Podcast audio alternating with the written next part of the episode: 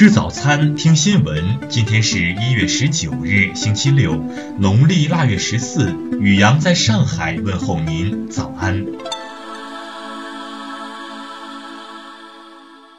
听新闻早餐，知天下大事。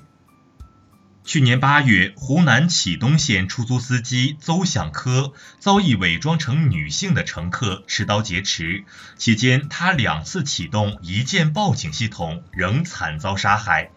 家属近日表示，出租车公司接到警报后回电司机，以激怒嫌犯。公司在触警问题上，不管是硬件还是软件，都存在巨大问题。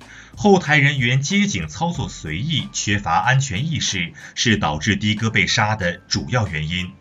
嫌疑人被抓后，在给警方的供述材料中说，当时知道司机触发了报警器，就一直犹豫要不要杀了的哥，最后还是决定不留后患，于是将手中的刀子刺向了邹向科。再来关注国内新闻。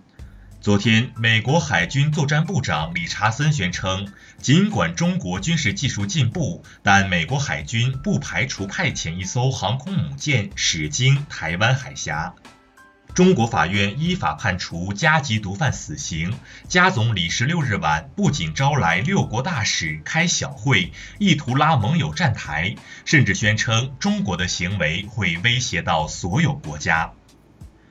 最高人民检察院依法以涉嫌受贿罪对广东省委原常委、统战部原部长曾志全作出逮捕决定，该案正在进一步办理中。近期，外交部领事司表示，对华免签落地签国家和地区已经达到七十二个，中国护照含金量不断提升。近日，交通运输部就保障消防救援人员交通出行优待权益有关事项印发通知，提出了优先乘坐交通工具、享受客票减免等优待措施。继天津权健、河北华林之后，总部位于广州的无限极成为第三家被爆出卷入损害消费者健康的直销巨头，其自称治癌症、治脑瘫、治糖尿病无所不能。昨天，控告朱军性骚扰的女生贤子发文公布起诉朱军人格权案庭前会议结果，称法院驳回了朱军方要求终止审理或者将此案与名誉权案合并审理的要求。昨晚，济南市天桥区一名三十多岁男子从六楼跳下死亡，现场勘查发现其家中还有两名老人、一名三十多岁女性、两名儿童尸体。目前，案件和死亡原因在进一步调查中。再来关注国际新闻。当地时间十七日，美国国务院下令要求该机构员工和美国外交官重返工作岗位，并称将在二月中旬正常发放未来两周的工资。二零一九年世界经济论坛年会即将在瑞士达沃斯开幕，但由于政府停摆、脱欧、黄背心抗议等政治事件层出不穷，多名欧美大国领导人临时取消行程。当地时间十七日，美国总统特朗普突然宣布推迟众议院议长佩洛西的出访计划。特朗普此举被视为是在报复。此前一天，佩洛西致信特朗普，建议其延期演讲。当地时间十七日，九十七岁的英国菲利普亲王驾驶路虎时遇翻车事故，白金汉宫称没有受伤。视频显示，路虎侧翻在地，另一辆车冲出路面，车上三人受轻伤。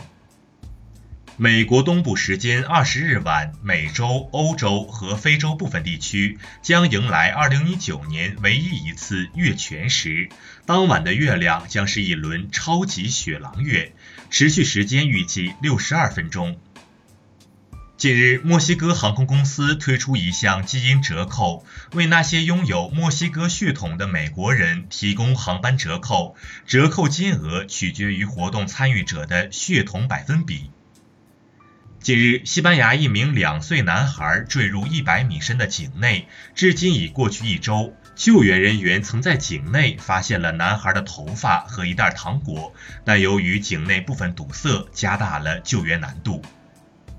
罗密欧作为当时最后一只被人发现的西温克斯水蛙，在博物馆内独呆十年后，终于脱单有望。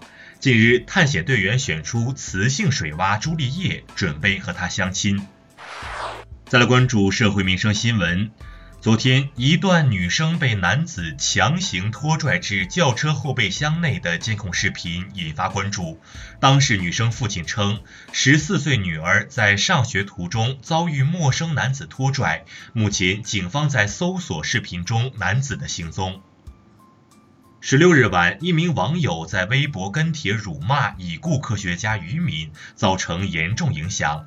经查，该男子系鄱阳县人彭某华，男，三十二岁，目前被处以行政拘留十五日。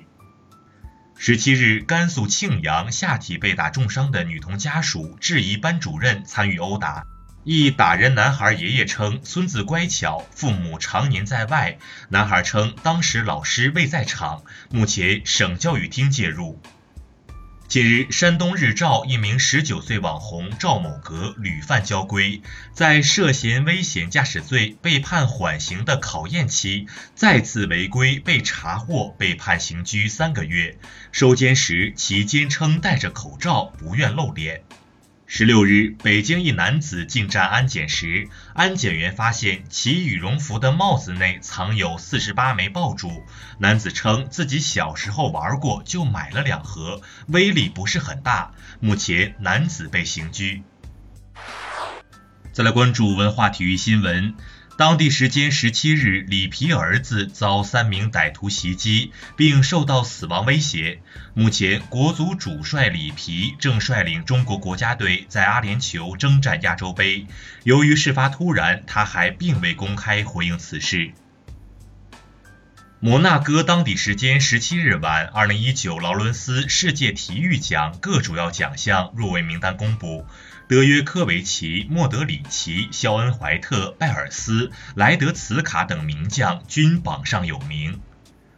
日前，一只粉色鼓风机掀起了一股讨论硬核佩奇的热潮。春节档电影《小猪佩奇过大年》的宣传短片《啥是佩奇》成为了2019年第一个引爆朋友圈的爆款视频。即将在一月二十五日全国上映的爱情喜剧电影《战斗民族养成记》，本周六将在各大城市开启千场点映。影片改编自豆瓣同名高分神剧，由原班人马共同打造。以上就是今天新闻早餐的全部内容，请微信搜索 xwzc 零二一，也就是新闻早餐拼音首字母再加数字零二一。如果您觉得节目不错，请在下方拇指处为我们点赞。一日之计在于晨，新闻早餐不能少。咱们明天不见不散。